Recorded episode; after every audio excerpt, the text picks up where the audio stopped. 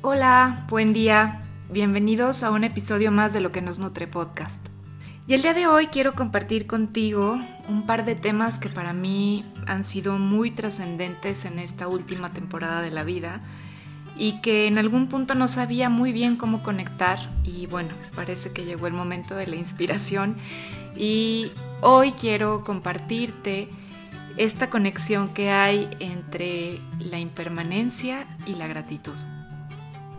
Y bueno, me gustaría que comenzáramos abordando el tema de la impermanencia. Ese concepto que finalmente creo que a todos nos cambia la vida. Porque aceptar que todo pasará pues parece muy sencillo, sin embargo, en la cotidianidad en la que nos llenamos de apegos, de certezas y de expectativas, asumir esa idea se convierte en un enorme desafío, porque implica renunciar al control que tanto nos gusta. Y como seguramente tú lo sabes, pues la impermanencia es un concepto clave de muchas religiones y filosofías de vida. Y básicamente consiste en saber que lo único seguro es el cambio. Y la naturaleza nos lo enseña con cada estación, con el día y la noche, con el ciclo de la vida. Cuando logramos interiorizarlo, este concepto tiene el poder de liberarnos del sufrimiento. Piensa por un momento ¿Cuánto de tu estrés diario se origina en situaciones hipotéticas? ¿Cuánta de la frustración que has experimentado resulta de las expectativas incumplidas, ya sea por ti o por otros? ¿Y cuánta de la tristeza que sientes se relaciona con no saber soltar? Te quiero contar también que hace unas semanas estuve en un taller en el que, entre otras cosas, tocamos el tema de la impermanencia y ahí platicábamos sobre algunas actitudes que podíamos cultivar para poder integrar de una mejor manera esta certeza de que todo cambia todo el tiempo. Así que te voy a compartir tres tips que me parece que son muy útiles para esto.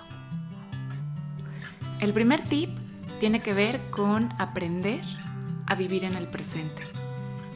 Esto en realidad es como el secreto más importante para poder generar tranquilidad interior. Porque no habrá nunca más otro instante como este. Ninguno. Aunque hagas lo mismo en el mismo lugar y con la misma gente, como dice la canción, porque tu ser de este momento evoluciona hacia el siguiente sin parar. Justamente eso es la impermanencia. Así que apúntalo. Tip número uno, vive en el presente.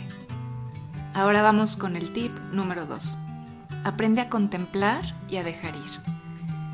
Hay un proverbio de un gran meditador que dice, si dejas ir un poco, tendrás un poco de paz. Si dejas ir mucho, tendrás mucha paz. Si dejas ir completamente, tendrás paz completa. Y bueno, nos revela con muchísima sencillez que entre menos apegos tengamos, más libres podemos andar. Y ten en cuenta que esto también incluye a los juicios porque esta tendencia que tenemos a calificar todo el tiempo solamente nos agota. ¿Qué tal si solamente fluimos? Así que bueno, ahí tienes el tip número 2. Contempla y deja ir. Para el tercer tip es justamente en donde quiero conectar a la gratitud. Porque creo que la gratitud, además de que tiene muchísimos beneficios para nuestra salud y que se ha documentado de manera muy amplia, en esta unión con la impermanencia, se vuelve muy relevante, porque es el poder detectar de manera muy consciente que cada uno de los momentos que estamos viviendo es único. Así que para potenciar este rasgo que trae tantos beneficios a nuestra vida, pues una de las rutinas más útiles es escribir un diario de gratitud. Y hoy te voy a compartir algunas pautas para que puedas entrar en ello de manera muy fluida. Y la primera pauta tiene que ver con que sepas que no es necesario que hagas como una gran lista o que escribas mucho. Simplemente con que puedas de manera breve apuntar cada día al menos tres razones por las que puedes estar muy agradecido o agradecida es suficiente. Y puedes empezar con la frase de estoy agradecida porque o estoy agradecido porque. Y pueden ser cosas tan simples como porque tu hijo te hizo un masaje en los pies, porque es agradable trabajar con esta persona, porque tengo un buen compañero. Y bueno, como verás, pues el truco no está solo en agradecer esas cosas que son evidentemente sorprendentes, sino más bien en lograr entrenar a nuestra mente para fijarnos en esas cosas diarias que con frecuencia ya damos por sentadas. Con esta lista ya basta para que estés entrenando el músculo del agradecimiento. Pero si te animas a hacer un diario más sofisticado, a ir un poco más allá, pues te voy a dar dos sugerencias. La primera es que elijas cómo quieres redactar tu diario, ya sea a mano o en la computadora.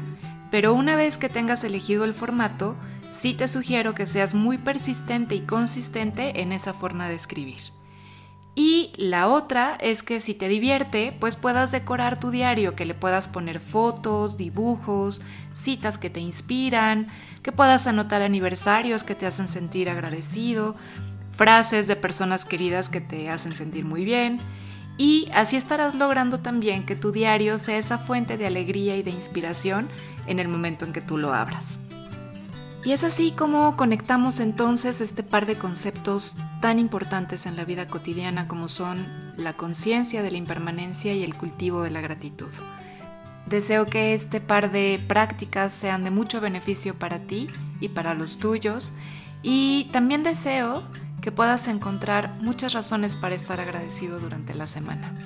Yo por mi parte te agradezco que estés aquí y deseo que nos volvamos a encontrar el próximo lunes para seguir cultivando juntos luz, sabor y nutrición en la vida cotidiana. Hasta pronto.